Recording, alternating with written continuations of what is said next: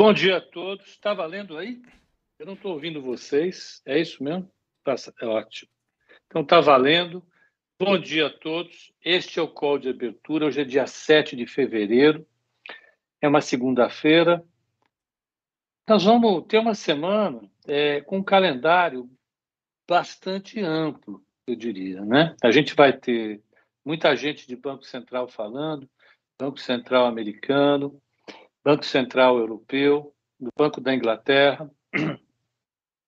Nós vamos ter a ata do Copom aqui no Brasil, vamos ter resultados de grandes empresas aqui no Brasil. Começa, começa hoje. Aliás, já começou com o BB Seguridade, que, isso o, o Matheus e a Bruna vão comentar. A gente vai ter um calendário corporativo bastante cheio. Esse final de semana é, saiu a notícia de que o Ministério Público é, vai interceder uma, uma, objeção à fusão da Oi junto ao CAD. Está né? Tá lá, essa novela vai, não vai, com é, é, é, elemento corporativo. Isso pesa bastante. É, a gente vai ter a continuidade da discussão acerca da PEC dos combustíveis. Bom para a inflação, péssimo da articulação política do governo e para a questão fiscal. Né? É, tanto é que o mercado se ressentiu disso na sexta-feira, então a PEC dos combustíveis vai tratar da isenção de impostos federais ou estaduais para os combustíveis. É, isso, isso é bom que produz um efeito positivo para a inflação no curto prazo, diga-se de passagem, no curto prazo mas é, é, vai implicar numa renúncia fiscal enorme para um país que precisa manter a política fiscal bem ancorada no momento de mais turbulência, no momento de alta da taxa de juros internacional, no momento eleitoral. É, a gente vai ter inflação nos Estados Unidos e, com certeza, isso pesa demais o cenário atual a inflação vai sair, deixa eu pegar aqui, na quinta-feira. Estou fazendo de cabeça, mas deixa eu pegar aqui. É, é na quinta-feira. A gente vai ter aqui também inflação, que sai na quarta-feira. Nós vamos ter é, é, é muita discussão em torno é, é, de como banco, os bancos centrais vão fazer o ajuste. É, e essa questão é importante, quem acompanha a gente aqui é, sabe disso, quem acompanha o mercado sabe disso. É, é, o mercado embarcou numa onda agora mais cautelosa em relação à, política monetária global. Todos os bancos centrais estão sinalizando uma alta da taxa de juros. E esse final de semana, a Investing publicou um uma, uma pequena matéria com título bombástico, que o Morgan Stanley ele previa que esse vai ser o maior ajuste monetário da história do capitalismo. Isso é uma tragédia e pululam, pululam é, é, nos noticiários financeiros é, comentários, discussões, artigos de gente prevendo um ajuste bem forte da, da, da, dos mercados a partir uh, uh, dessa política mais uh, contracionista dos bancos centrais. Vai dizer, os bancos centrais vão retirar os estímulos, significa que a taxa de juros sobe mais ainda, sobe mais do que os bancos centrais planejam subir, porque isso vai restringir a liquidez do sistema as taxas de juros sobem dentro do sistema e isso vai produzir um ajuste do mercado acionário, do mercado de moeda, do mercado de crédito fundamental, é, é, muito superior ao que todos imaginam. Então, isso pode levar aquilo, vamos relembrar do termo que eu revivi aqui, isso vai possibilitar, ou vai viabilizar um hard landing, uma, uma aterrissagem super forçada, super dura dos mercados e que vai levar a, a, a, um ajuste muito maior do que o desejado, do que o planejado para os agentes, no nível de preços, no nível das bolsas, das moedas, dos títulos privados e, portanto, no nível de atividade de emprego. Então, é, nesse final de semana, nós tivemos muita gente tocando as trombetas do apocalipse. Aqui teve gente que acordou para para os efeitos da política monetária, então a gente vai ter uma semana agitada. Sexta-feira, é, quando o mercado recuperava bem lá fora, o mercado aqui é, não recuperou, caiu, caiu bem.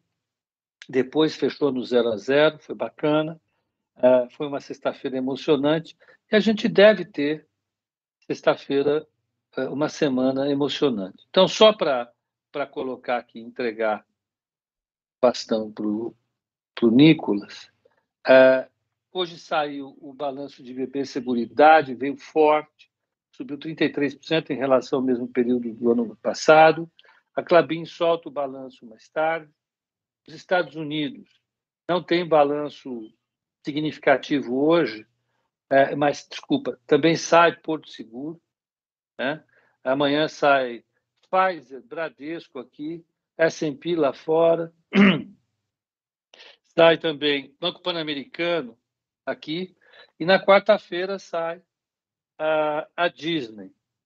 Uh, o, o Júnior, que adora o nosso colega, ele sempre vai para a Disney ou vai para o Beto Carreiro, mas a Disney ela tem um, um, papel fundamental porque ela foi um ícone das empresas de entretenimento durante a, a, a pandemia. Ela, o valor dela explodiu. E a, a, como é que é o nome daquela empresa que quebrou de hedge fund? Uh, eu não vou lembrar agora, ela tinha uma posição grande, Walt Disney, tinha uma posição grande de empresas de entretenimento. Uh, Disney subiu, depois caiu e agora se recuperou bem. Então, eu acho que é um, que é um, que é um dado interessante. E na quarta sai Suzano também. Então, a gente vai ter uma semana puxada. Uh, deixa eu só colocar o que, que, que, que tem de significativo acontecendo lá fora. Os futuros dos Estados Unidos estão bem no stand-by, é, é, o Dow Jones está com 0,16 de queda, o S&P com 0,11, é, o Nasdaq com 0,61. Vou pegar as bolsas aqui. Na Ásia, nós tivemos um, uma, uma, uma madrugada mista com a volta da China. O Shenzhen subiu 1,54, Tóquio caiu, caiu 0,70, é, é, o índice da Bolsa da Austrália, Sydney, caiu 0,13, Hong Kong ficou no 0 a 0. Na Europa, Londres sobe 0,32, Paris está no 0 a 0. Uh, o DAX de Frankfurt está com 0,16 de alta. Né? E, por fim, vão pegar as commodities. O petróleo está dando uma devolvida da pancada que ele deu na semana passada. O, o WTI 47, Uh, o Brent está 92,83, isso representa uma queda de 0,91 para o WTI e meio por cento para o Brent. Uh, alumínio, 0,79 de alta, cobre no 0 a 0, milho subindo 1%, 1,30%, uh, uh, trigo subindo 1%, soja subindo 1,40%, açúcar caindo 0,66 e algodão caindo 0,79. Acho que da minha parte é isso. Vai ser um pregão emocionante de novo. Lá fora, até agora há pouco, tínhamos informações contraditórias a respeito do, do EWZ. Deixa eu ver se agora já tem alguma coisa mais clara. Chegou a dar um, uma queda de 1,5, mas isso era realmente inviável. Né? A não ser que tenha acontecido alguma coisa em Brasília que a gente não está sabendo. Mas está lá no, no zero a zero. Isso bate com a Bloomberg, bate com agora com o Investing. A gente vai ter uma, uma abertura uh, mista hoje aqui para o Brasil. Então, bom dia, Alex Martins. Bom dia, Nicolas Borsoi. Toquem o pau aí.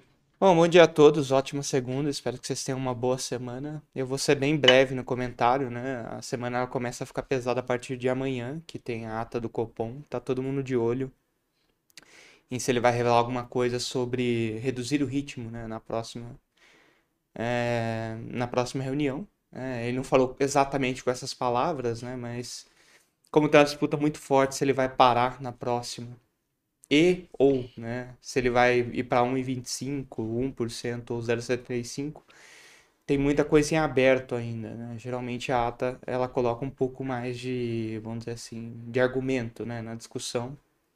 Então, como deixou muito aberto o texto da decisão, a, amanhã já tem um, um dia bem significativo para a definição de política monetária aqui.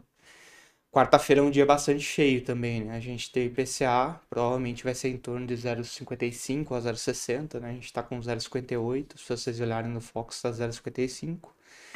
Ah, vai dar uma desacelerada na, na ponta, né? Mas, assim, olhando à frente, não dá para cravar que, pondo assim, a trajetória descendente já está garantida, né? Ah, o IGP hoje, o IGPDI, né? Ele deu uma bela acelerada hoje principalmente pela parte do IPA. E o que, que puxou o IPA? Basicamente alimentos e combustíveis, né? Ou seja, são itens que chegam ao consumidor, vamos dizer assim, né? Então, a inflação provavelmente vai voltar a acelerar em fevereiro, março. E tem uma outra questão no radar, que é a questão da desoneração dos combustíveis e do IPI, né? São desonerações bastante pesadas, né? Se for em termos de inflação. Ah, poderia dar um alívio esse ano, né? Mas, assim, ah, para a trajetória futura de inflação provavelmente não é bom, né? Porque tem uma piora de fiscal e aí, para a trajetória futura de inflação, importa muito mais a, a, o sinal que o déficit fiscal está dando, né? Então, você tem um alívio de curto prazo em troca de custos a longo prazo, né? Mas tem uma outra desinflação que pode vir que é bastante relevante, né? Ah, que é a questão da bandeira tarifária. Não tem decisão é, nesse começo de mês, né? É mais pro fim do mês. Mas tem bastante gente comentando que pode ir para verde direto, né? E se for para verde direto é menos 1% no IPCA do ano, né? Então, se vocês pegaram o Focus hoje, veio um IPCA de 5,45 para esse ano, a gente estaria falando em torno de algo de 4,5, né? Para o fim do ano, se viesse. Bandeira verde é bastante significativo. Né? Então, a... Quarta-feira, além do IPCA, tem também ah, os dados da, do IBGE, né? Tem as vendas no varejo. Provavelmente foi bom. Dezembro foi um mês, assim, de, de vendas boas, né? Por causa do Natal. E quinta-feira é um dia que vocês precisam botar um, um, um alerta aí na, no, na agenda de vocês, né? Quinta-feira vai ser bem agitado. A gente tem a PMS aqui no Brasil, que é a, a pesquisa de serviços. Mas o evento mais significativo da semana é o CPI nos Estados Unidos, né, que é a inflação consumidor. A pessoal falando, quer dizer, o pessoal está projetando que a inflação vai voltar a acelerar, né? Principalmente porque petróleo continua subindo, aluguel está muito forte nos Estados Unidos, alimentos também, né, estão em alta, dado que os grãos estão indo bem no mercado, né? Então, pode ser que a gente venha até algum susto na quinta-feira com os dados de inflação nos Estados Unidos. E na sexta, ah, vamos dizer assim, termina a semana com chave de ouro ah, com o IBCBR aqui do Brasil. Né? Então, assim, é uma semana bastante cheia, né? Além da questão ah, de balanços, né? Que o Pepa já descreveu bem. Ah, tem essa agenda econômica carregada, né? Tanto aqui é, quanto nos Estados Unidos com o CPI, né? Então, é, a partir de amanhã começa a emoção, mas marquem na agenda de vocês quarta-feira e quinta-feira são dias bastante importantes, além de questões políticas, né, que estão bastante pesadas, né, além da questão da Rússia. Se vocês notaram atenção, ah, no fim de semana, ah, os protestos escalaram bem no Canadá, né, do, dos passaportes de vacina. O governo de Ottawa precisou decretar estado de emergência. Basicamente, tem mais caminhoneiros que força policial no, na cidade, né? Tanto que o presidente do Canadá está ah, escondido até agora, né?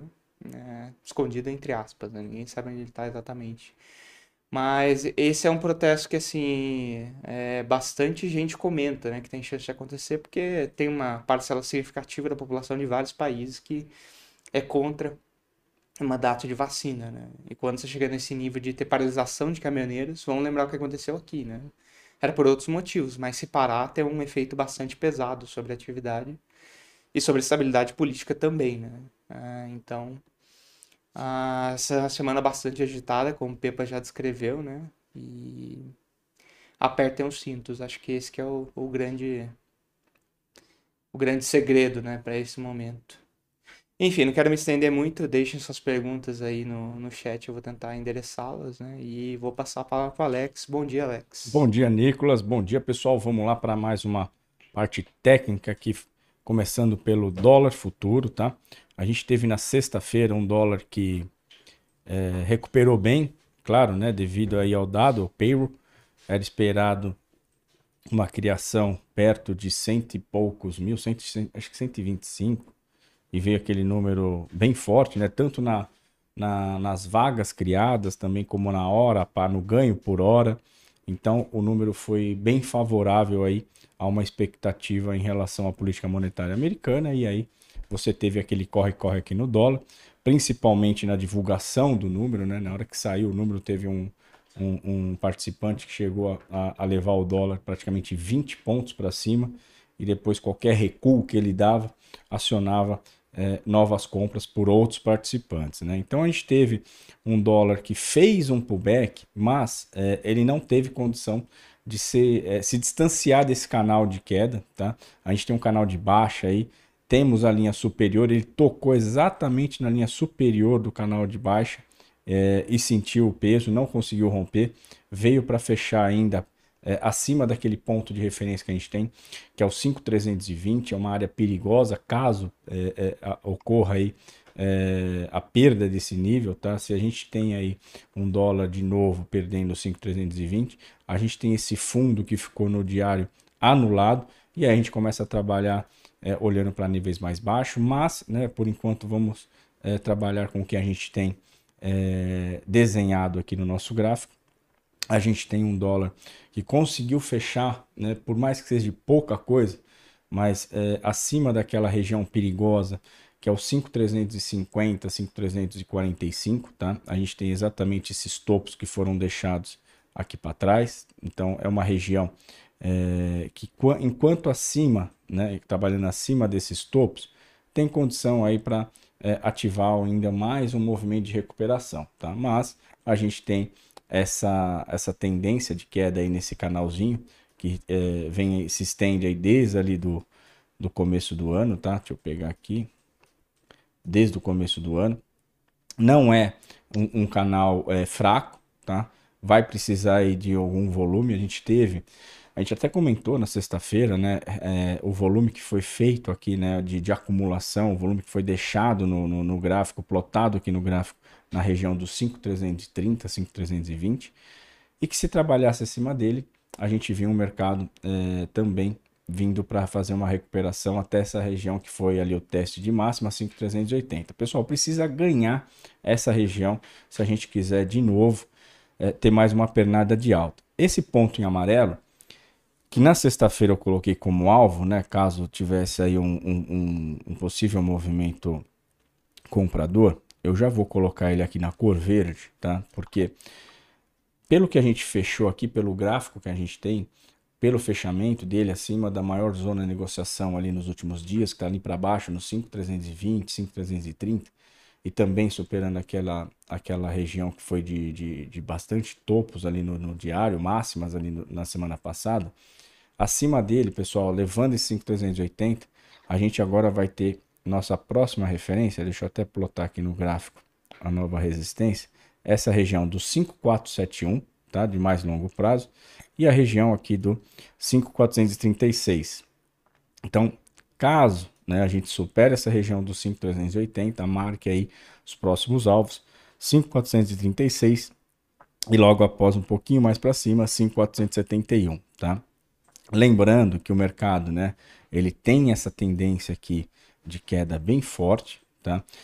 O cenário ainda é de fluxo é, positivo por parte dos estrangeiros. No dia 3, a gente teve aí perto de 1,3 bi de novo entrando na Bovespa.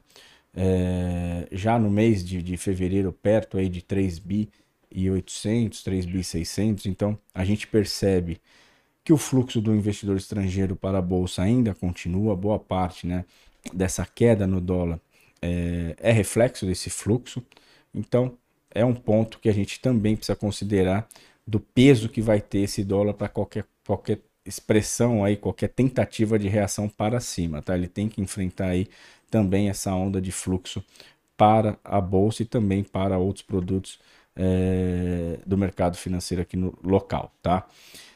Do ponto de, de, do ponto de baixa, tá, pessoal? Olhando aí para baixo, só perdendo 5,320 é que a gente vai começar a se preocupar com novas quedas, tá? Então, essa cor, é, esse ponto que estava em verde, eu já coloco em vermelho. Porque ele, por que vermelho? Porque ele já fez um pullback, ele já fez um teste nessa linha superior. Então, pode-se considerar que o respiro que ele tinha que dar é, já foi cumprido? Tecnicamente, sim, tá? Mas a gente tem uma semana com uma agenda muito forte, como o, o Pepa e o Nicolas pontuou. Então, caso né, a gente tenha é, esse movimento de agenda pesando mais sobre a parte técnica, a gente tem que olhar os dois pontos que podem jogar o dólar para cima ou para baixo, tá? Então, para baixo, 5,320 e para cima, essa região permanecendo acima dos 5,350, elevando junto 5,380, parada nos 5,430, ok? Da parte da, da bolsa, a gente teve um fechamento da parte técnica muito positivo, tá? Ele veio para fazer aquele teste cirúrgico, né, naquele ponto que a gente falou de 110 e 500, tocou e recusou é, no mesmo instante que fez ali a mínima do dia, é, mostrando ali a força dessa bipolaridade, né, que nada mais é do que quando a gente tem um suporte que vira uma resistência, ou uma resistência que vira um suporte. Tá aqui nessa região aqui, ó, essa linha mais forte aqui amarela, tocou e recusou e veio para fechar ainda dentro do canalzinho de alta que também está se formando é, nas últimas semanas. Fechou também, se vocês forem reparar, acima das mínimas né, da semana, né, tirando essa, essa daqui do dia, é, do dia primeiro, essas outras mais inferiores aqui, a gente fechou acima dela, tivemos um fechamento aí próximo né, da maior zona de negociação, que está aqui essa linha vermelha, 112,350. É uma região que você tem uma consolidação muito forte de volume, tá? Deixa eu marcar aqui para vocês, ó. E aí, qualquer é, movimentação na parte superior desse volume, a gente tende a ter um movimento ganhando força na parte compradora e sustentando todo, todo o movimento dentro desse canal de alta.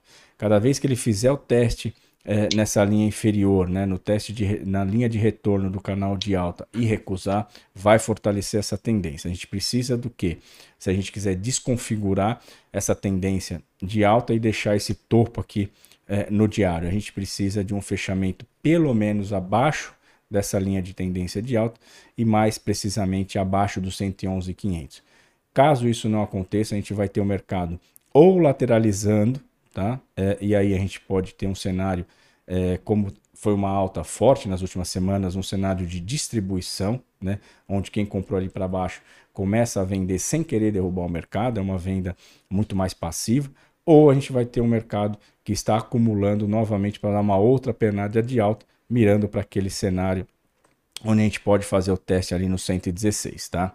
Eu particularmente é, não gosto do movimento abaixo dessa maior zona de negociação, tá? Eu acho que qualquer coisa abaixo disso, o mercado tende a ganhar mais peso aí na venda e, e diante, né, do, do, do, dos movimentos de compra que a gente teve nas últimas semanas, da forte recuperação que a gente teve é, praticamente em janeiro, eu acredito que o mercado pode trabalhar nessa região é, ainda sem fazer um novo teste de máxima. Mas essa é a minha opinião da parte técnica, tá? Eu vejo que o movimento, o volume está começando a ficar abaixo da média no diário, então a gente precisa, se a gente quisesse sustentar esse novo caminho de alta, que é essa nova tendência, o mercado precisaria de um pouco mais é, é, de consistência e um volume acima das médias, ok?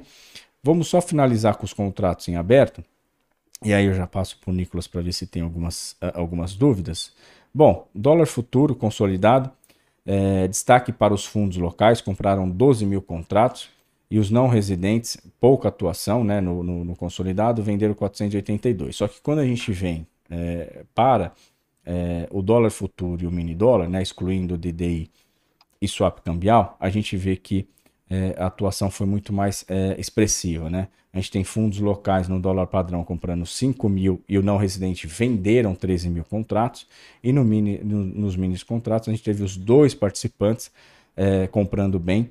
Fundos locais compraram 17 mil contratos e o não residente comprou 33 mil contratos. Na parte contrária do mini, bancos né, venderam 40 mil contratos e no dólar padrão os bancos compraram 9 mil contratos. É, e no mini índice e índice padrão, é, destaque aí para os dois participantes também, os fundos locais e os não residentes. Fundos locais venderam 10 mil contratos e os não residentes compraram 10 mil contratos. Então, praticamente é, trocando aí a, a, as operações entre eles, fundos locais e não residentes.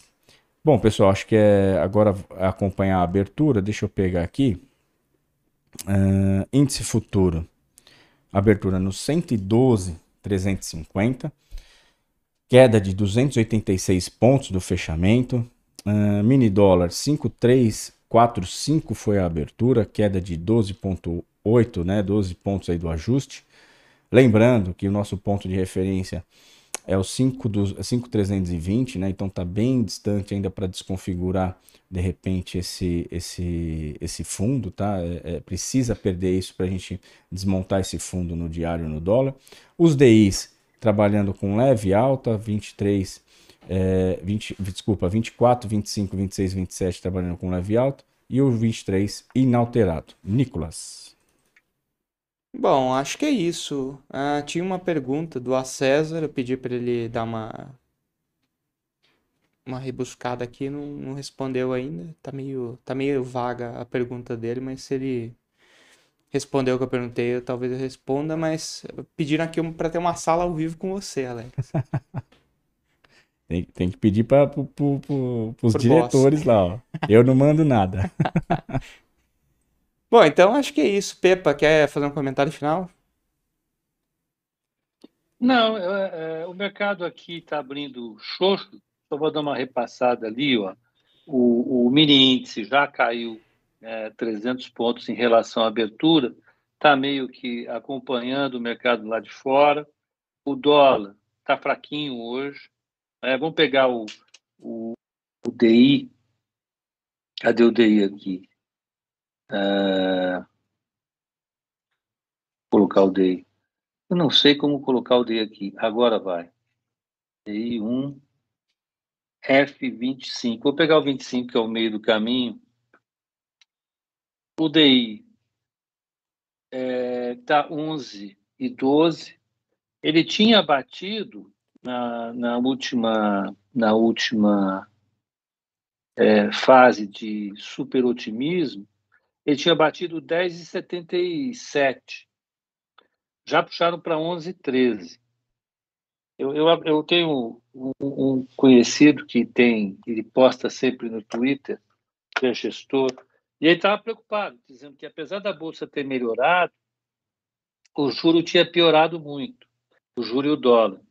Agora, vamos lembrar, né, na semana passada o, o juro caiu forte aqui no Brasil porque ele caiu forte lá fora, né, caiu bem forte, e a gente teve é, o anúncio inicial da possibilidade da bandeira verde de, de, de, da energia das tarifas de energia elétrica e o anúncio em primeira mão da PEC dos combustíveis. Então o mercado fez uma conta, lá fora o juro caindo, aqui pressões menores sobre inflação vão bater no juro.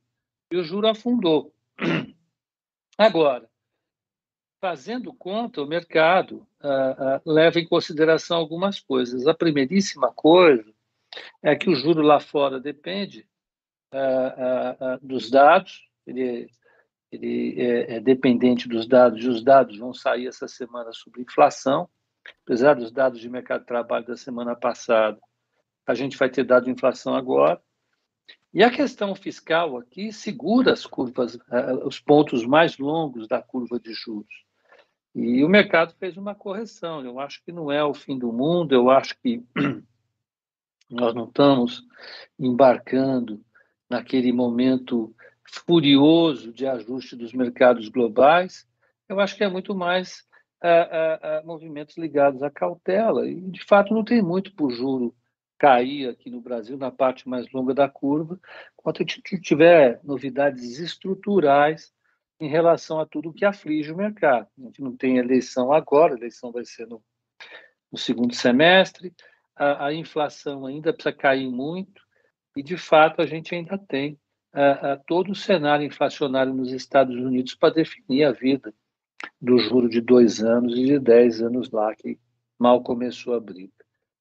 Era isso que eu queria comentar. Então é isso, pessoal.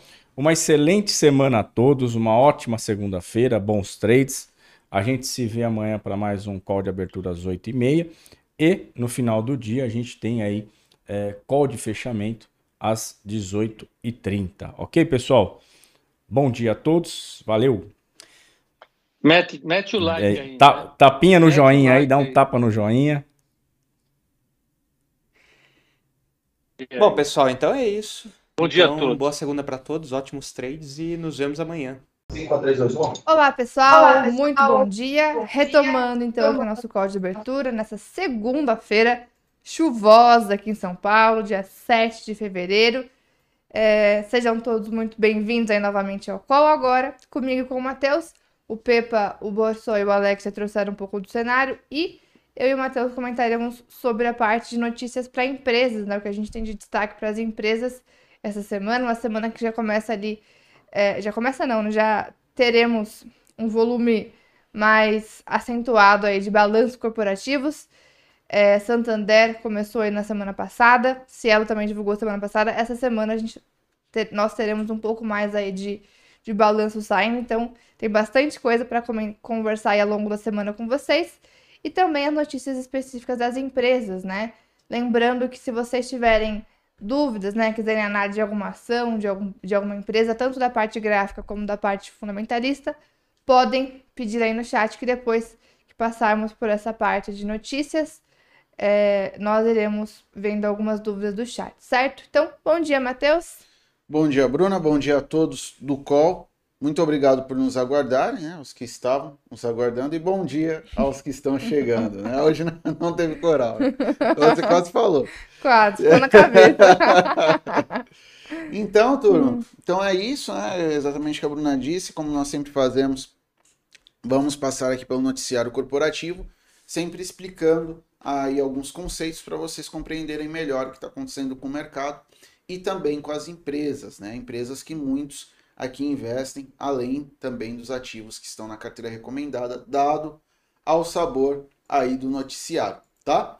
Então, sem mais delongas, vamos começando aí sobre commodities, tá? Só dar uma olhadinha aqui no petróleo. O petróleo está caindo 0,31, mas ainda está em 92 dólares 98 centavos. Então, mesmo com essa queda, se recua aí no, nos preços do petróleo, ainda estão em patamares elevados, tá? Então, ficar de olho um pouquinho nisso aí para as empresas do setor, né? É, na sexta-feira foram empresas aí que tiveram até um certo destaque de, de elevação, tá? É, quando a gente olha é, empresas aí do setor como, por exemplo, Petrobras, PetroRio, né? Empresas aí que tiveram um destaque interessante. O minério de ferro, eu vou pegar aqui é, na China subiram, né, com a perspectiva de aumento da demanda após o feriado. Hoje as bolsas é, abriram lá na, lá na China, né, tanto na China, Taiwan, Hong Kong, né, também fazem parte da China, mas é uma China continental. E o, a alta né, do, do, do, do minério de ferro, é, cadê aqui? Vamos pegar aqui direitinho, eles colocaram mais em Dalian teve alta de 2,5%, tá? Então uma alta é considerável. É, os futuros aí do aço subiram 2,8%, o vergalhão 2,4%, uh, e em Singapura, vou pegar aqui, também teve alta, teve alta de 1,76%. Então, minérios de ferro também subindo, isso pode dar aí é novo, novo fôlego, né? Na verdade, continuar o fôlego aí para as empresas do setor de mineração e também para as empresas de, que, tá mais, que estão mais relacionadas ao aço, como no caso da Gerdau, por conta aí desse, do, como a gente acabou de ver aí, o, a alta no preço do aço do vergalhão, tá? Agora indo para notícias, né? Saindo um pouquinho da, dessa, desse olhar mais conjuntural, que em partes vocês já tiveram. Vamos para as empresas aqui. Tem algumas notícias, né? Hoje sai balanço, tá? Sai balanço de Porto Seguro e BB Seguridade, duas empresas aí do setor, sendo que Porto Seguro vem com resultado após o pregão, tá? E além disso, teve uma aprovação aí de recompra de ações da, da Porto Seguro, né, ações ordinárias aí 10% do total em circulação, tá? Então, mais uma notícia, como a gente já vinha falando, essas, essas recompras né, de ações é, é uma sinalização que a empresa acredita no negócio, está apostando no negócio, então é uma notícia é, de certo até positivo, tendo em vista que, o, que o, que o comportamento aí da, da, da Porto Seguro não vinha tão, tão bem, né? Ó, em fevereiro tá caindo, no ano também tá caindo. Ó, pegando o diário aqui. Ó, vem com movimento de realização. Desde ali, teve uma realização desde setembro do ano passado, voltou, subiu no final do ano, com as expectativas de alta de juros, depois teve novas quedas aqui. Tá? Então, ficar atento aí para esse setor, sendo que duas empresas importantes divulgarão seus dados. Agora, vamos para as outras empresas, né? A gente estava falando de petróleo. Então, vamos falar um pouquinho de Petrobras. A Petrobras finalizou a venda da totalidade de sua participação em sete concessões denominadas Polo Alagoas, em Alagoas, para a empresa Origem Energia, antiga PetroMais. A operação, anunciada em julho eh, do ano passado, foi concluída com pagamento de 240 milhões de dólares à Petrobras, valor que se soma aos 60 milhões de dólares na assinatura do contrato, totalizando 300 milhões de dólares. Então aqui já é um fato, é uma notícia que já estava né, é, no radar, que na verdade já tinha sido, já o, o martelo já tinha sido batido lá no ano passado, mas agora a Petrobras aí anunciando que de fato concluiu a compra, né? Lembrando que, é, que na, principalmente na DRE, né? Como a gente age ali pelo regime de competência, não de caixa, então quando você é, já bate o martelo, mesmo antes de você receber o dinheiro, já é contabilizado ali no balanço da empresa, tá? A não ser que tenha algum tipo de algum tipo de cláusula, alguma coisa assim que fale ao contrário, mas geralmente, né, acontece pelo regime de competência. Ou seja, quando você fala que, que vai fazer a compra ali do ativo, a venda de alguma coisa, isso já entra ali na, na DRE, tá? Então não é o regime de caixa que é quando você recebe o dinheiro. Também falando ali, setor ali é petroquímico também, né? Na verdade, é, na verdade usa o petróleo como matéria-prima. Temos aqui a Braskem adquirindo participação acionária minoritária na Nexus Circular LLC. É uma empresa de reciclagem, tá? Isso aqui é interessante para a Braskem, é, tá em linha com a sua o seu objetivo de começar a operar mais um ASG, né? É, é meio ambiente, é social e governança. Aqui está muito relacionado nessa sigla ao meio ambiente. Ela tem lá seus como toda empresa do setor, né, seus problemas ali de origem ambiental, né, perdão, de perfil ambiental, é, principalmente ali no Nordeste, mas ela vem tentando mudar isso. Ela mudou para é, para a parte de como é que é, Bruna? De para o índice de sustentabilidade isso. da bolsa, né? Ela entrou e além disso ela vem fazendo essas essas, essas aquisições, em seguindo essas estratégias, exatamente para se enquadrar nessas, se enquadrar nessas, nesses padrões, né, que são exigidos. Então, uma notícia boa do ponto de vista corporativo para a Braskem, tá bom?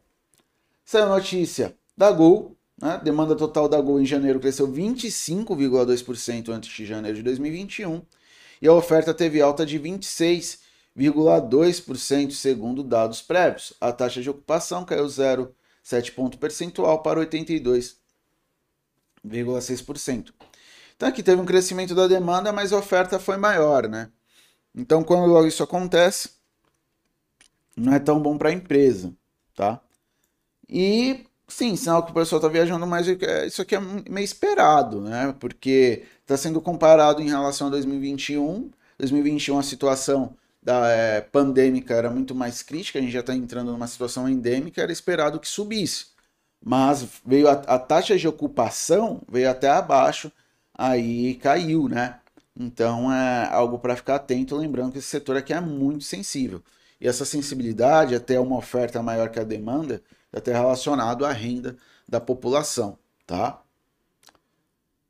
Uh, aqui falando de BB Seguridade, né, que, que nós tínhamos comentado, já saiu o balanço. É, encerrou o quarto trimestre com lucro líquido ajustado de 1,226 bi de reais, alta de 33,8% em relação ao mesmo período de 2022, perdão, de 2020, e 25,7% em relação ao trimestre imediatamente anterior. O crescimento foi relacionado pela companhia ao de descasamento de índices e de temporal na atualização de ativos e passivos relacionados aos planos tradicionais de benefício definido. É a, melhor, é a melhoria do resultado operacional, ambos na Brasil Prévio, braço de previdência aí do, do Banco do Brasil Seguridade, né, BB Seguridade. Uh, na Brasil Segue, o, o ramo de seguros, a melhoria da sinistralidade foi a alavanca dos resultados. E na BB Corretora, tá? O resultado financeiro incrementou a contribuição para o lucro. É, aqui diz também que a holding de seguros do Banco do Brasil também divulgou seu guidance para 2022, ou seja, suas expectativas, projeções para esse ano, projetando que seu resultado operacional não decorre de juros, é, que não decorrente, perdão, de juros suba de 12 a 17% neste ano em relação a 2021. A companhia comunicou ainda a distribuição de cerca de 1,831 bi em dividendos aos acionistas, equivalente a 90 ali, 92 centavos por ação. Então, parece que o balanço do BB Seguridade foi bem interessante, né? Eu ainda não abri, mas inclusive no, no grupo do Telegram, depois eu posso colocar os dados da Bloomberg, né? Assim que o Pepa chegar e, e liberar para gente o, o software, né?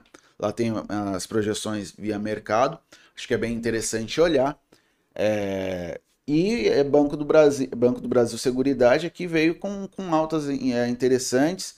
Essa questão aqui da, da, do resultado operacional, ou seja, não decorrente de juros, mostra que a operação da empresa, independente do que ela ganha com juros, isso é muito importante, dado que é uma empresa setor é, de seguros, né, mas financeiro também, é, é bom. Né? Então, operacionalmente, a empresa está indo bem. Né? Então ela consegue ter uma boa gestão de seus custos, ela consegue ter produtividade na entrega do seu produto. Então tudo isso é bem interessante para a companhia, tá certo? Então, dados bem legais de BB Seguridade. Na Oi, tá? Saiu aqui, tem uma notícia aqui alta, grande, né? Falando de analisado no CAD, mas basicamente o que, que aconteceu? Não sei porque eu li isso antes de vir para cá e também tá lá no primeira análise de forma bem mais resumida para vocês darem uma sapiada. Já está no, uh, no grupo, né? Do grupo do. Perdão, já está no blog, no grupo do Telegram. Eu colocarei em instantes. Então, o que, que acontece, né? É, o Ministério Público Federal entrou com uma recomendação, né? Ou seja, uma espécie de petição, falando que, que não aprova né, a, a compra dos ativos da Oi por parte da, da Vivo, né? Da Vivo, é, Claro e TIM. Né? Então, essa notícia é ruim, né? Porque pode trazer ali algum tipo de ruído né? nessa questão, tá? Já estava é, acontecendo ali o processo no CAD. E além disso, há a questão aqui da Copel Telecom, né? ela entrou com um pedido na Anatel para anular a reunião que deu aval à operação da venda desses ativos. Então, temos duas agora, duas variáveis entrando, duas empresas, né, duas forças entrando contra esse processo.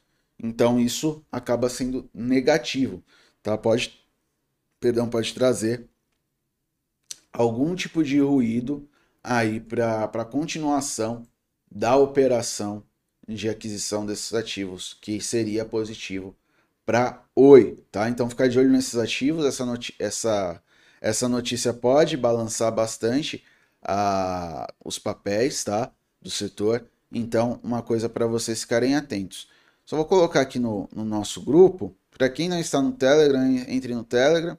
Lá já tem, agora de manhã, já tem uma tabelinha do GPDI, já devem ter comentado com vocês, e também do, dos números do, do relatório Focus também já estão lá, tá? Então, outras coisas aqui, Rap Vida Notre Dame Intermédica, né, que era o, também aí na linha de, de M&A, né, de fusão e aquisição. É, a Rap Vida e o Grupo Notre Dame estimam capturar juntas sinergias de 1,38 bi de EBITDA, ou de EBITDA, ou de Lagida, adicional gradualmente entre 2022 e 2024, em bases recorrentes a partir de 2025. A fusão das operadoras de saúde deve ser finalizada na próxima sexta. Desse valor, 800 milhões de reais se referem ao grupo de receita, 58% do total, 330 milhões é, a custos, 24%, e a 250 milhões de despesas com vendas gerais e administrativas, isso dá 18%.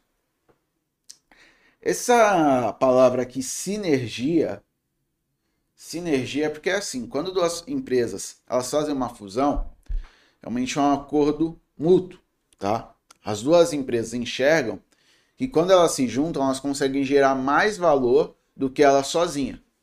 Esse valor a mais que é gerado, se ela, se uma delas, se elas ficassem sozinhas no mercado, se chama sinergia, tá? Por que você está falando isso? Que é importante vocês saberem para entender esse conceito e porque cai na prova. então, se alguém for fazer prova que caia fusão e aquisição, entendam esse conceito, tá? A notícia de Eletrobras, tá? A Eletrobras aderiu a um acordo de leniência firmado com a, pela Controladoria, Geral da União e a Advocacia Geral da União, com a, com a Andrade Gutierrez, decorrente do esquema de corrupção desvendado pela Operação Lava Jato. Desvendado. Ficou bonito. Com o acordo, a companhia e as empresas do grupo serão ressarcidas em 139 milhões de, de reais em 16 parcelas anuais a serem corrigidas pela taxa Selic. O valor tem como data o mês de agosto de 2018. Comentário a clientes ativa afirma que a notícia é positiva para a Eletrobras. Bom, realmente, né? É, dado que ela vai receber dinheiro e todas essas questões inerentes a, aos problemas aí de, de corrupção serão é, devolvidos aí para a companhia. Então, é um ressarcimento, como aqui já é dito, né, uma devolução de dinheiro que foi perdido por conta aí, infelizmente, da corrupção, tá? JBS informou que concluiu no dia 4 de fevereiro, por meio de sua subsidiária Rigamonte, aquisição do grupo Kings, líder no mercado de produção de charcutaria italiana. Charcutaria. Agora explica o que é isso aí. Eu não sei.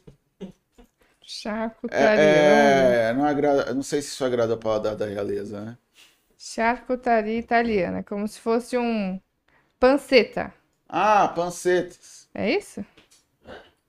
Não, é. São. É, é carne defumada. É, tipo uma carne defumada. Ah, não, charcutaria é um lugar que faz essas coisas, né? Ah, Fa- é. Com charque, tipo, carnes salgadas. É, então é, é, temos um gaúcho aqui, ele entende melhor disso, o Nicolas Cineasta. Uhum. É, então, faz de tudo, né? Ela tem, por exemplo, uma charcutaria, ela tem lombo, é, salame, é, lingu- aquelas linguiças artesanais defumadas, filé mignon suíno, sabe, com hortelã, não sei o que lá, é, aqueles presuntos defumados super bonitos e chiques. Charcutaria, técnica utilizada para conservar a carne. Ah, sim, copa. Copa é gostoso, é muito salgado. Sal, né. Isso, é, tem todas essas técnicas. Então, é assim, é interessante, né? Não só para os apreciadores, isso aqui com vinho deve ficar uma maravilha. Quem gosta de um churrasco. É, Olha, produz vários tipos de, como por exemplo, bacon, presunto, salsichas, são feitos em né? charcutarias. charcutaria. É, deve ser bom com vinho essas coisas. Calabresa. É. É, tá dando vontade até de comer um salaminho espanhol. Bom, embutidos. artista Embutidos, é, embutidos. Então ela aí, ampliando aí no, no, na parte aí de embutidos, né? Bem interessante, não só para os apreciadores aí da, da cozinha de embutidos, como dizem os artistas de rua, esses artistas de rua estão muito chiques. É, é líder no mercado desse, desse ramo aí no que aí nos Estados Unidos, JBS ampliando mais uma, né? JBS crescendo ainda mais. Oncoclínicas, mais uma fusão, anunciou a compra de 100% da clínica CEMISE, líder em especialidades médicas com foco em saúde integrada, prevenção e diagnósticos lá em Sergipe. Valor da firma Enterprise Value, não sei por que colocaram isso, né? Porque a gente já sabe que é o valor da firma. Estipulada de aproximadamente 150 milhões. Oncoclínicas, na verdade, é, fazendo ali que tipo de fus, é, fusão, que tipo de operação é essa? Horizontal, relacionado ao mesmo setor.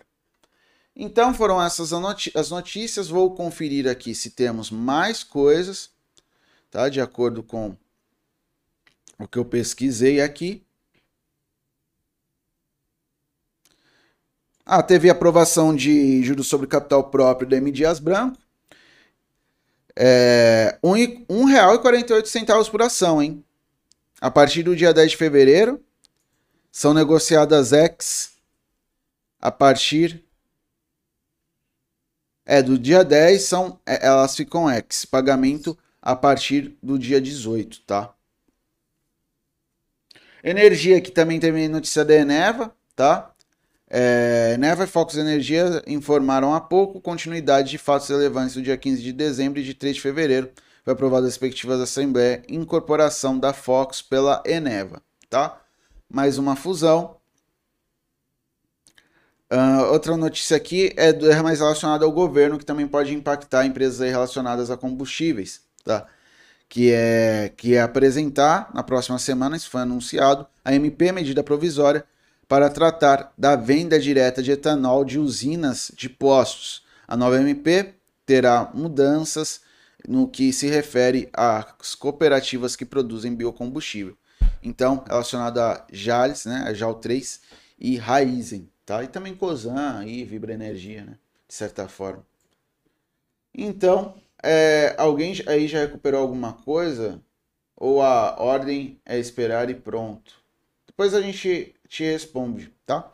Então as notícias foram essas, tá? É, fiquem atentos, tá? Eu estarei aqui, eu e a Bruna, a posteriori, estaremos atentos aqui a responder vossas perguntas.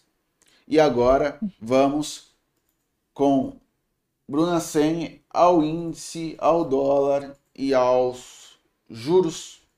Vamos lá, Bruna. Vamos lá. Vamos ver como que tá o mercado agora nessa segunda-feira. Bom, índice 0,37 de queda, movimento de realização, tá ali em 111.875 pontos. Vale lembrar que o índice está retomando o movimento de alta, né, a tendência de alta, porém acabou sentindo a resistência em 113.600 pontos e começou esse movimento agora de realização.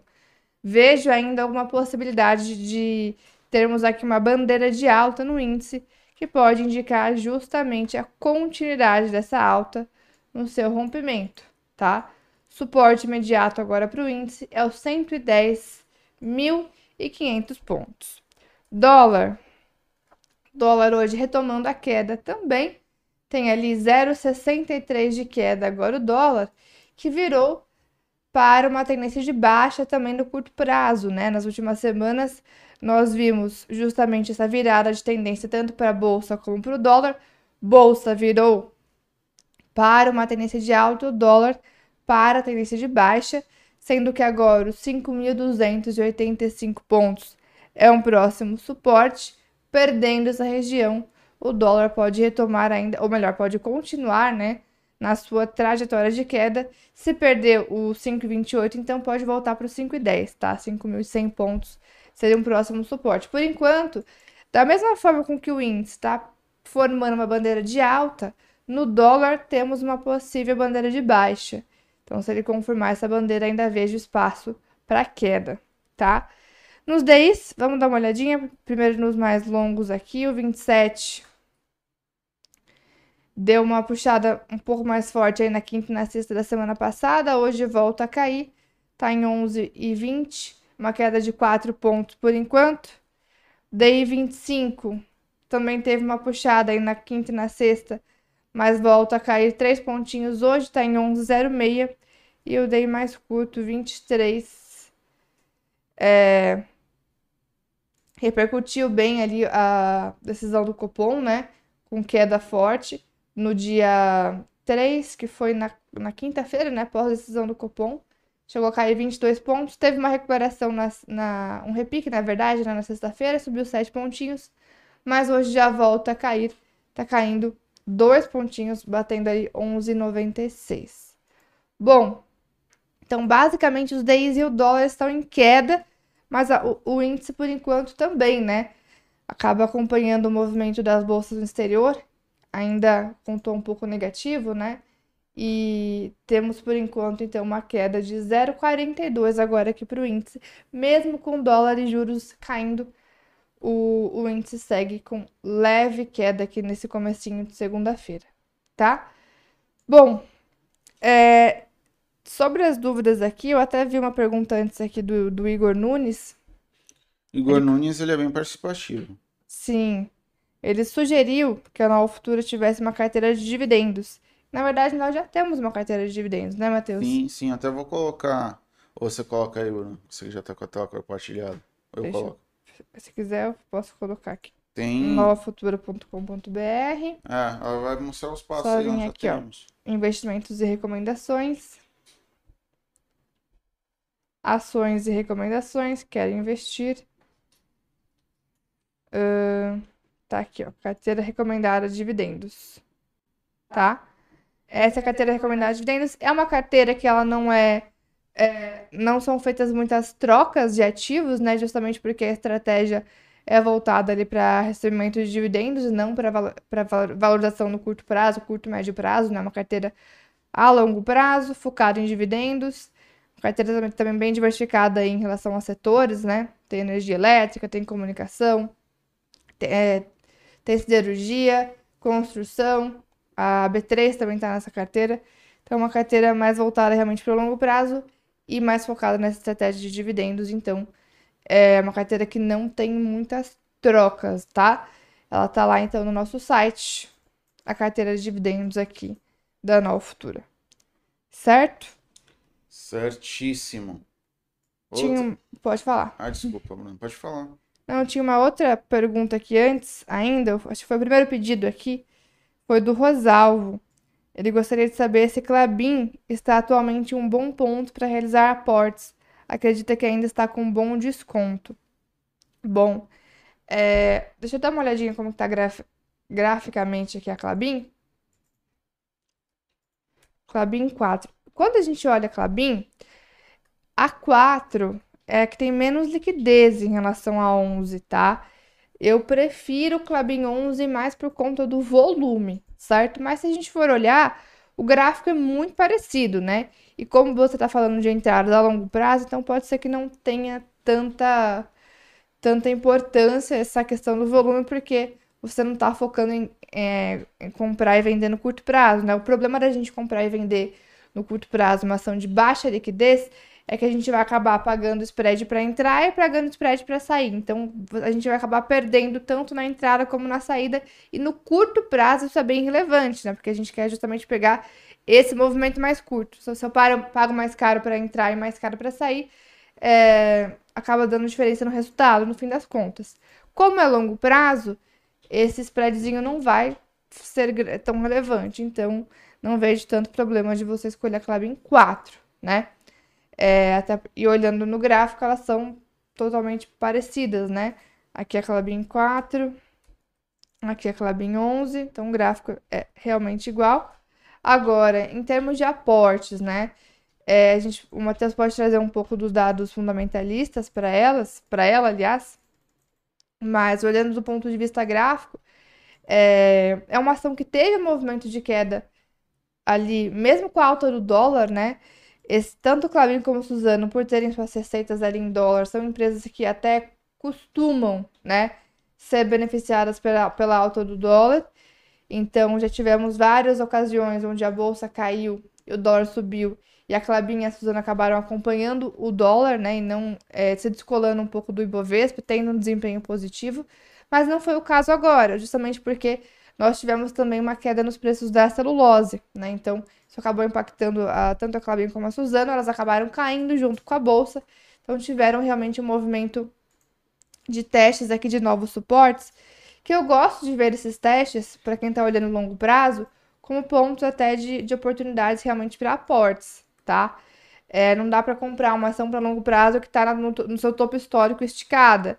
Agora, uma ação que teve movimento de realização, olhando no gráfico, a gente pode assim pensar em entradas é, nesses testes de suporte e até mesmo agora que ela vem retomando a alta, é, a gente pode talvez monitorar.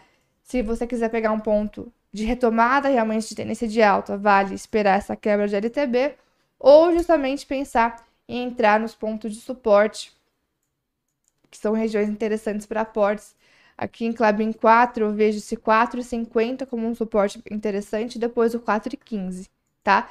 E assim, lembrando só que o gráfico, ele pode ser um justamente aquele filtro para você poder escolher o, o timing para entrar, né? Visto que quando, a, quando nós escolhemos empresas para aportar para o longo prazo, não vai ser o gráfico que vai ser ali o, o grande divisor de águas para você poder escolher as suas ações, mas sim fazer uma análise dos fundamentos da empresa, da gestão da companhia, né, do setor que ela está inserida, se é um setor que tem potencial ali no longo prazo.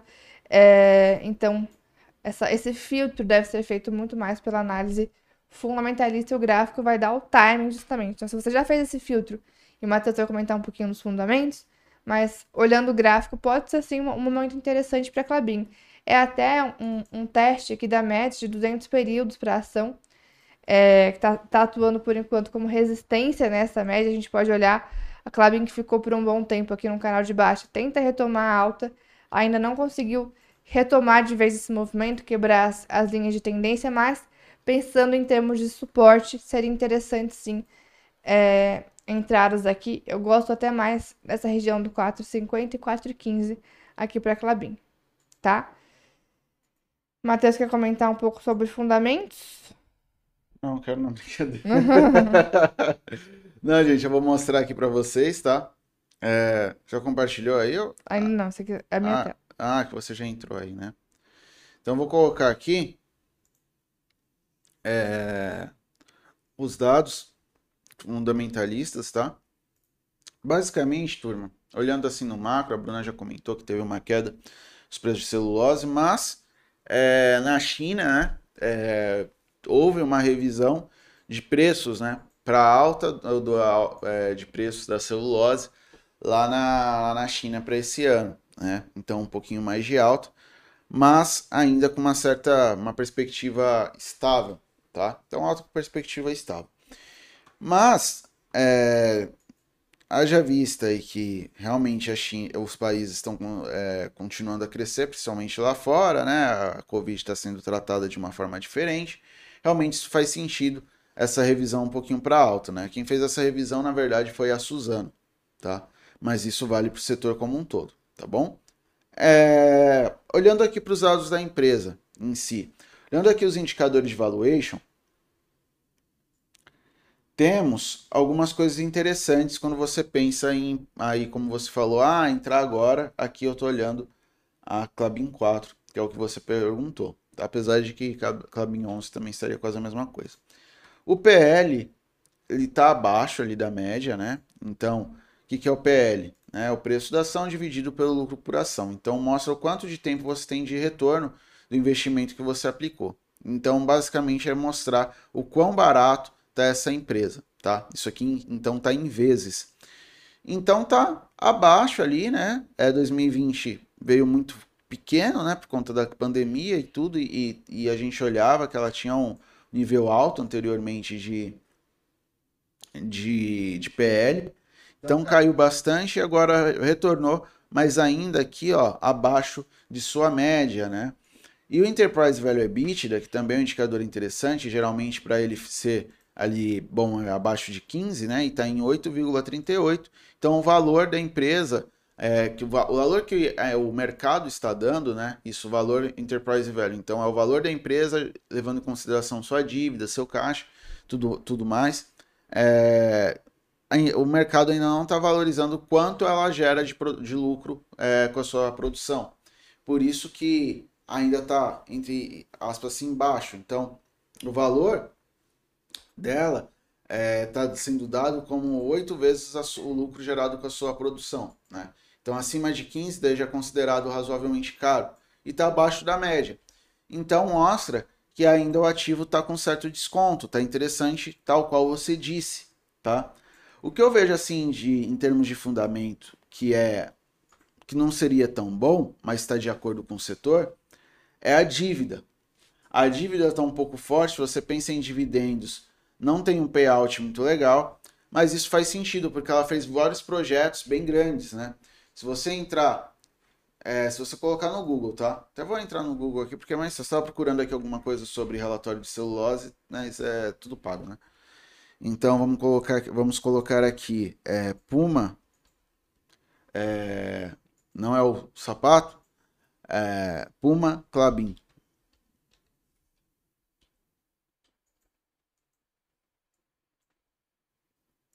Então ela tem um projeto bem ambicioso aqui. Ó.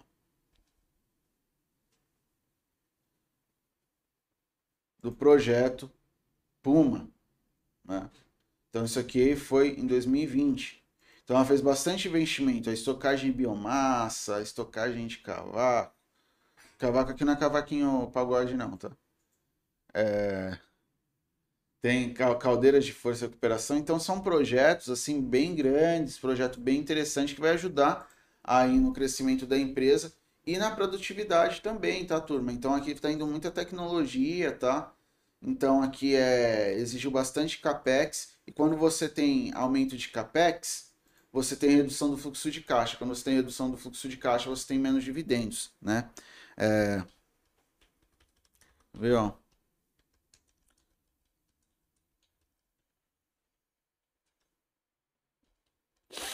pegar aqui uma coisa interessante para mostrar para vocês.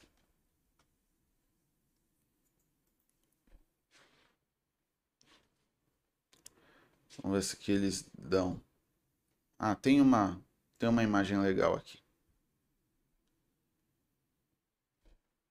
Não era bem isso, queria uma mais simples, mas isso aqui vale.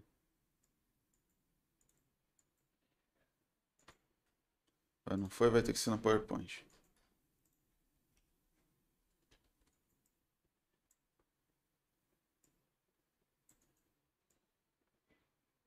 Então, ó, veja, esse é o fluxo de caixa livre para a empresa, tá?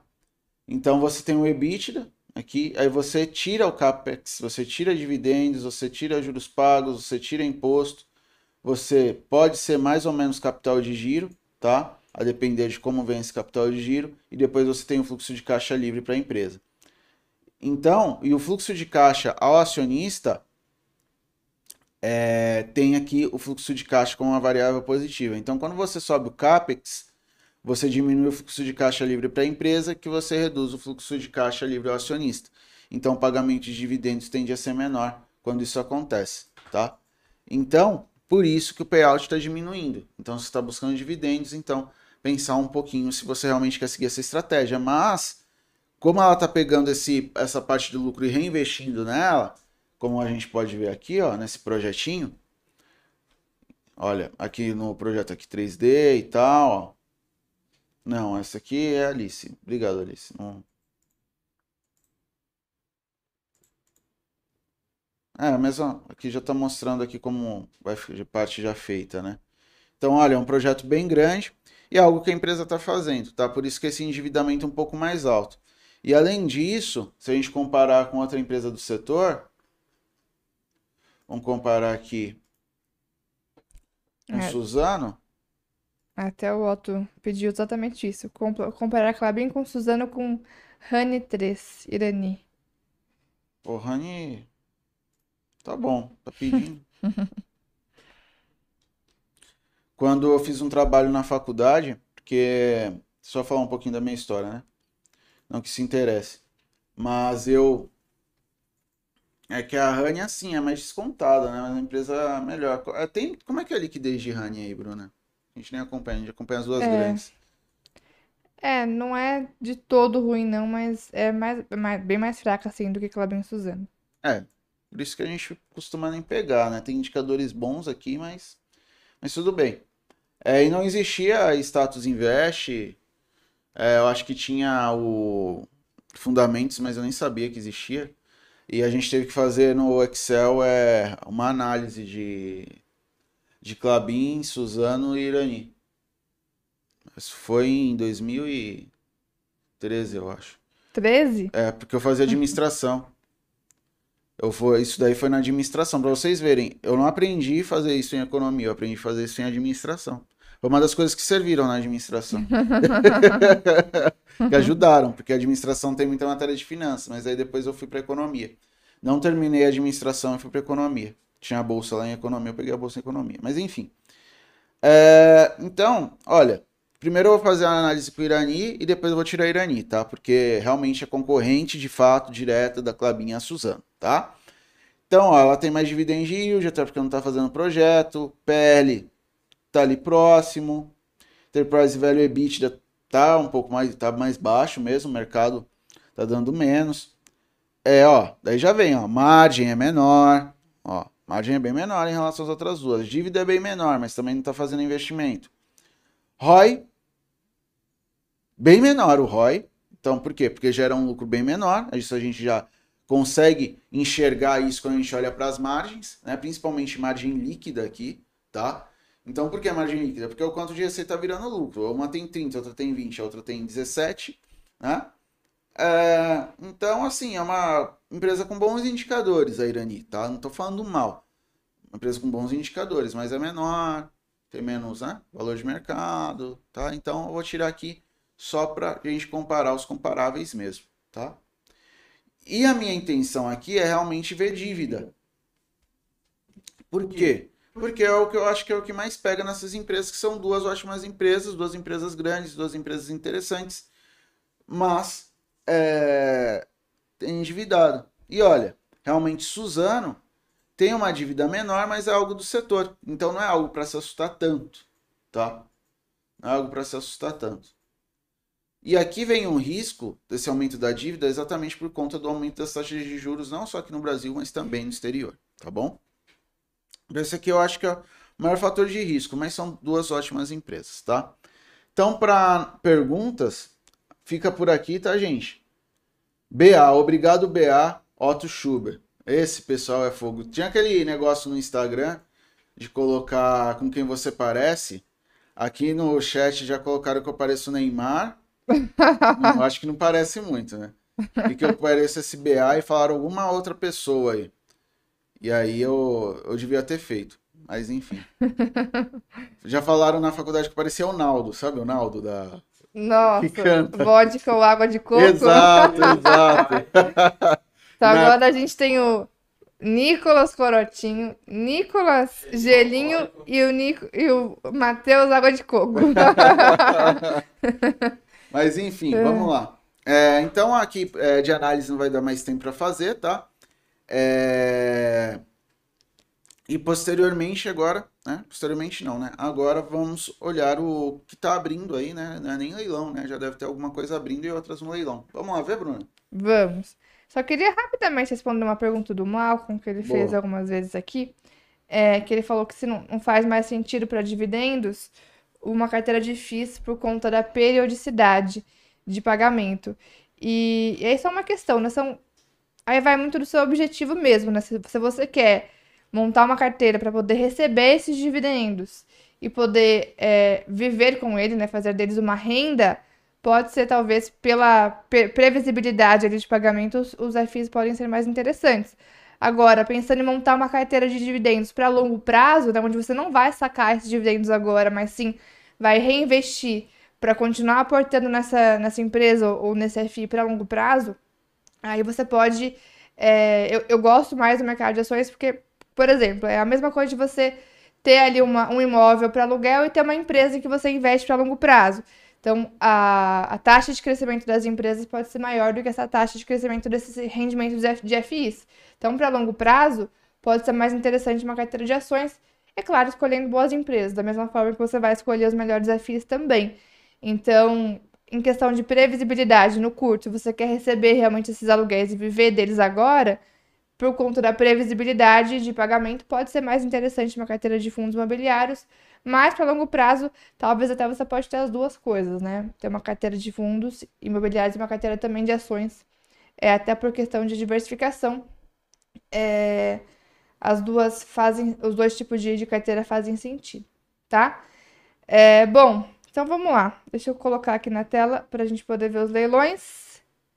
Acho que é basicamente isso, né? A Mar só comentou aqui, fez um desabafo, né? Que ela ficou desanimada com a bolsa. Não vi mais vocês. Hoje resolvi vir aqui para ver vocês. Tudo bem? Então, boa- bem-vinda de volta. É, A Mar ficou um pouco desanimada, acredito que por conta da queda da bolsa no passado, né? Mas não se esqueça, que se você operou, por exemplo, a carteira recomendada mensal, que é o que eu, pelo que eu estava lendo aqui, eu acredito que tenha sido a sua, a sua, o seu foco, né? Não se esqueça que é uma carteira voltada para o longo prazo, né? Não dá para. Tem que tomar cuidado para não sofrer demais com as oscilações de curto prazo da bolsa, dessas ações. Vai fazendo as trocas, né? Vai aportando ali mensalmente, mas um percentual que faça sentido também de acordo com o seu perfil, né? Talvez se tiver, digamos, doendo demais, quer dizer que você talvez esteja alocando no mercado de ações um percentual maior do que aquele que, que cabe de acordo com o seu perfil, né? Então, o ideal realmente é você ir aos poucos. E não se esqueça que a carteira mensal, especificamente, é uma carteira voltada para o longo prazo, tá bom? Vamos lá, continuando aqui. Leilões, então. Já alguns papéis abrindo. É, o Ibovespa abrindo em leve alta agora, 0,09 de alta. Em leilão, a gente tem subindo M Dias, que divulgou esse JCP, como o Matheus colocou. Gol é uma das principais altas. JBS está subindo 2,22 agora. PB Seguridade, que soltou resultado, tem uma alta de 1,80. Ultrapar 0,60. Fleury 0,57. Pets também subindo. São alguns dos destaques de alta. Em queda, nós temos Oi. Oi é um dos principais destaques, caindo quase 5%. Também falamos de notícias, notícias aí negativas para Oi, né? De fato, estão impactando aqui na ação. Localweb, AP Vida, Locamérica, Localiza, CPFE, Banco Pan são alguns dos destaques de queda, mas tem muita coisa que já abriu.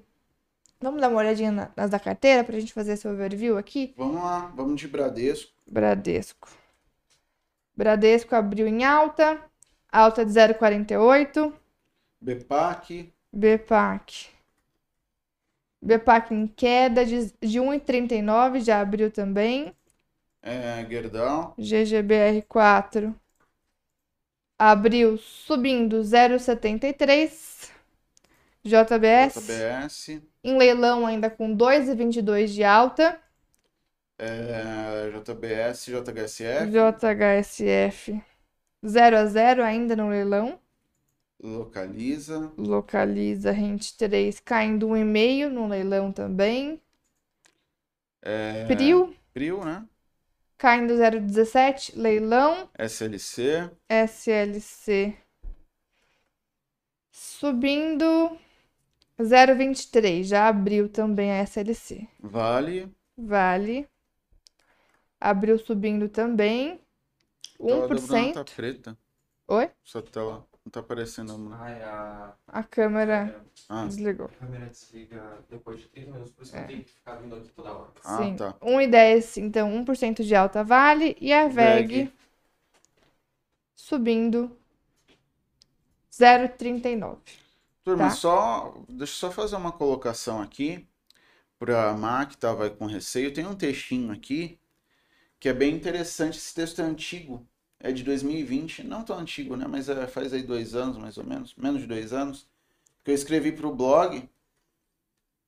E é, riscos, incertezas e categorias de agentes, tá? Eu vou compartilhar a tela com vocês. E isso não serve só para a Má, serve para todos porque é importante, porque aqui de forma, tento deixar de forma simples, mas tem alguns conceitos econômicos que ajudam a gente, a, nos ajudam a compreender, né, é, por que nós pensamos assim, por que agimos, existe uma explicação, né? E diferença de risco, incerteza e categoria de agentes. Esse é o texto, tá? Riscos, incertezas, categorias de agentes. Então aqui eu trago um pouco do tipo de risco, a categoria dos agentes, né? Se você é mais avesso a risco, se você é neutro a risco, ou se você é amante ou propenso ao risco. E esses gráficos aqui eu explico, tá? Isso aqui é com base em microeconomia, tem aqui é, o negócio da Modaran, risco e oportunidade, tá? É, e aqui o desempenho da carteira na época, tá? E você fala, pô, Matheus, mas que você está explicando isso? Isso é para você entender o que acontece no mercado e também compreender um pouco seu perfil. Poxa, eu, tô desanimado com a bolsa. É, mandar o link, eu não consigo mandar o link. Eu vou aqui. colocar aqui a no Bruna, chat. A Bruna manda É, aí pra, achei. pra, pra galera. Riscos, incertezas e categorias de agentes, né? Isso. Vou Blog aqui. Futuro. Então, assim, é... a Bruna vai, já Tá aí no colocou aí. Aí, turminha. Então, assim, e tem outros ainda, se você colocar risco Nova Futura, risco blog, tem outro qual é seu perfil de investidor, moderado, conservador, arrojado, que basicamente são essas três categorias, né? E, assim, entendam o seguinte, sempre pensem o quão é, propensos vocês são a risco para vocês investirem primeiro na bolsa, é, bolsa, é, renda fixa, enfim, as categorias de ativos que nós temos na, no, no ambiente de mercado financeiro. E também, quando você for investir em ações, os tipos de ações que você está investindo. Porque existem ações que são mais arriscadas e ações que não são tão arriscadas assim. E você consegue ajustar isso. E você pode tirar esse tipo de dúvida conosco, tá? Então é assim, eu estava até vendo aqui, quando eu estava vendo as notícias, às vezes aparecem algumas coisas aqui no meu, no meu feed, né? Coisa que a galera coloca em Instagram, não sei o quê. E você pega grandes investidores falando, nossa, eu estava lá é, e perdi 40% num ativo e eu vi que minha conta de primeira vez saiu de bi para mi. E depois isso volta, né? Então entenda se esse investimento que você está fazendo é uma parte da sua renda que realmente é destinada para você investir pensando no futuro, ou você está investindo simples, é, pegando dinheiro que assim você vai usar para necessidades de agora. Sim. Você- a- a- o primeiro passo para você começar a investir é o planejamento financeiro. Às vezes a pessoa fala, não, investir na bolsa, que a bolsa é legal, não, porque a bolsa vai, é ganhadora no prazo. Tá, mas você já fez seu planejamento financeiro? Você já fez a equalização das suas dívidas? Você viu quais são os seus custos é, mensais? Qual é a sua renda permanente? Né? Então, primeiro é o planejamento. Como diria o Winston Churchill, é, quem, é, quem não se planeja, planeja para se fracassar. Para fracassar, não se fracassar. Para fracassar. Então, de novo. Muito bom. De novo, né? Quem não se planeja, se planeja para o fracasso, como diria o Winston Churchill. Church, olha só. Então, se planeja, tá? Pra... E o bom desse susto que você teve, Má, é legal para você dar um passo atrás e realmente rever seu planejamento. E agora uma indicação de livro, eu não li o livro todo, tá? Na verdade, comecei a ler recentemente, mas ele fala bastante do investimento a longo prazo, tá? Eu vou compartilhar com vocês aqui o livro do, de um dos grandes gestores da Vanguard, foi considerado é, um dos quatro grandes investidores da década de 20 pela Forbes, tá? É o livro é, Investidor de Bom Senso. Não, bom em espanhol, não é em espanhol, filho. É com N, é com M, não com N. É o Investidor de Bom Senso. Do John Bogle. É esse livro aqui. Oi?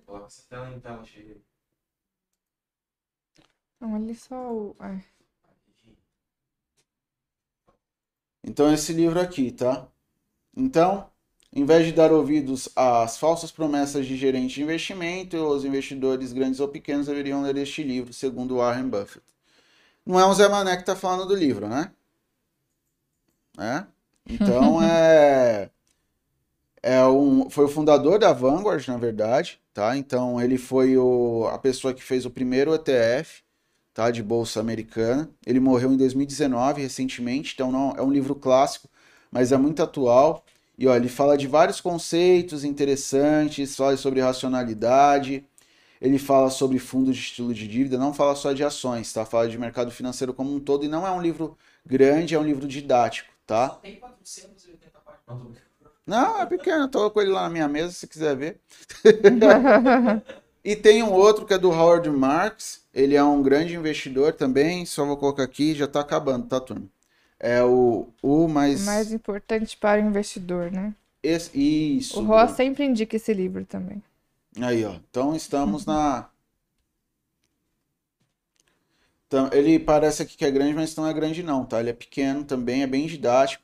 Ele traz bastante coisas referentes a, a mercado, que você estudar para entender mercado, não só conta, esse tipo de coisa, mas história, entender seu perfil psicológico, né? Seu temperamento, como isso impacta nos investimentos também, tá bom? Então, das indicações de livro, isso, enquanto você se planeja, se acalma, e volta a investir aí, e volta a investir e também volta a assistir os nossos calls. Mas o que eu passo para você é calma, fique tranquila e reveja direitinho o seu planejamento, tá bom? Então, para hoje, turma, da minha parte é isso. Tenha um ótimo pregão, uma ótima semana para nós. Obrigado por nos acompanhar. Bruna, suas considerações finais. Isso aí, pessoal. Uma ótima semana. A semana tá só começando, né? Ótimo pregão. É, espero vocês também na sala ao vivo mais tarde, às quatro e meia. E não se esqueçam do like aqui no vídeo, aquele que nos ajuda com os robozinhos do YouTube. Então, vamos boletar o like aqui na, na nossa transmissão. Valeu, pessoal. Ótimo dia. Ótimo dia.